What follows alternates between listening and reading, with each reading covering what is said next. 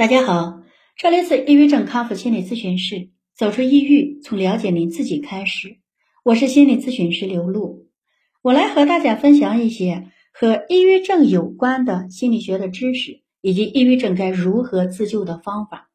希望我的分享能帮到大家。今天我们要分享的是抑郁症患者该如何溯源。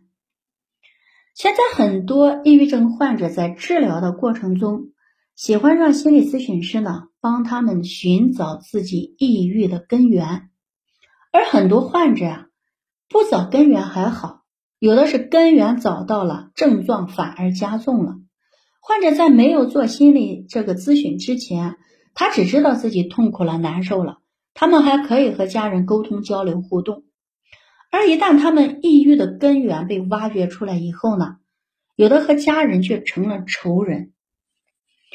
像这类患者呀，我听到的有很多，都是患者的家人呢在向我诉苦求助。这种情况可能是心理咨询师呢在帮患者做心理疏导的时候方式方法运用不当。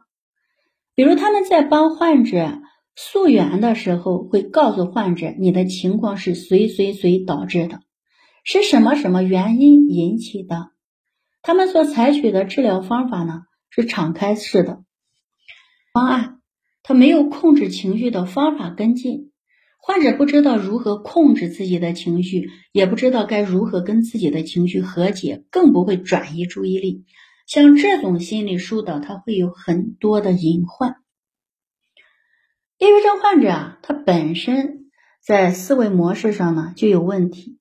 他们容易钻这个牛角尖，小心眼，爱记仇，爱生气。一旦他们知道自己的症状是什么原因引起的，是哪个人导致的，自己活得如此痛苦不堪、颓废，啊，就是因为哪一个人，他们会更生气，这样会加重他们的症状。抑郁症的形成过程呢，确实和患者身边发生的事儿有关，像我们处在什么样的生活环境中。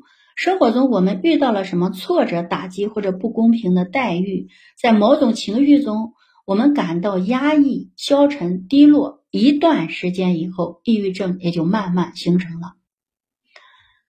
而作为心理咨询师呢，是要帮患者化解他心中的怨念，帮患者梳理他内心的困惑，让患者学会如何转换抑郁的心境，而不是你告诉他。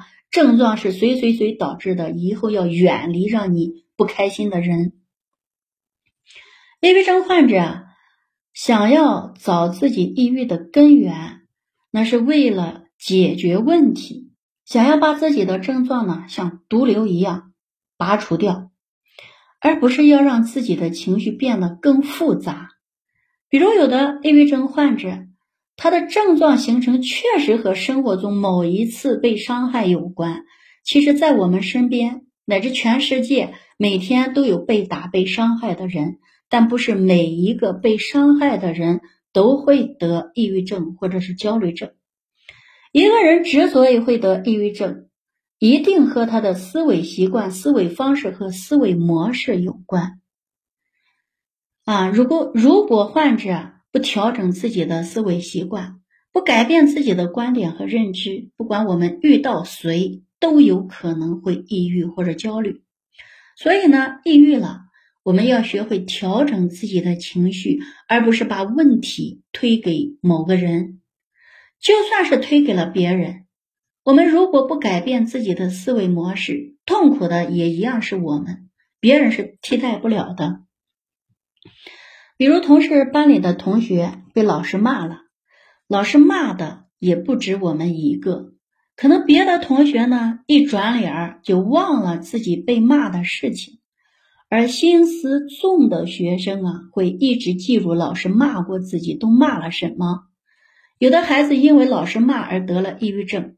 作为心理咨询师，你就不能说那是老师的问题，因为被老师骂，它只是一个诱因。其主要原因还是因为孩子不停的在生气，感受回味被老师骂的成这个场景，想的多了也就抑郁了，是孩子的思维习惯啊，这个出了问题。生气怨恨别人，你永远伤害不到别人，受伤害的只有你自己。所以呢，所有的抑郁症患者、焦虑症患者形成的原因，它是有外因，但主要原因还在于患者自己。作为心理咨询师，你帮不了别人，但不能害别人，因为抑郁症挖掘根源。是为了让患者感受到自己症状形成的过程，而不是要告诉他你的症状是谁谁谁导致的，然后你就不管了。患者继续跟自己生气，跟别人怄气。抑郁症的形成谁都不愿，唯一的原因就在于患者多思多虑多忧愁。患者的思维模式出现了惯性，满脑子都是那一件让他感到抑郁或焦虑的事情。脑筋转不过来弯儿才出现的抑郁症状。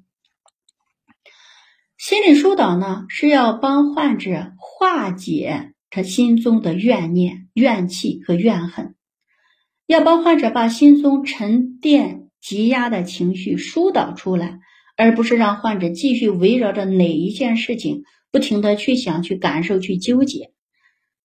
是要让患者活得更通透、豁达、阳光、快乐，而不是让患者继续在仇恨中生活。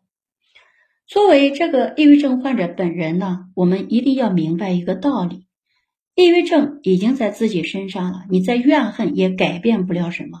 其实原因已经不重要了，重要的是以后我们该如何生活，如何定位自己的人生。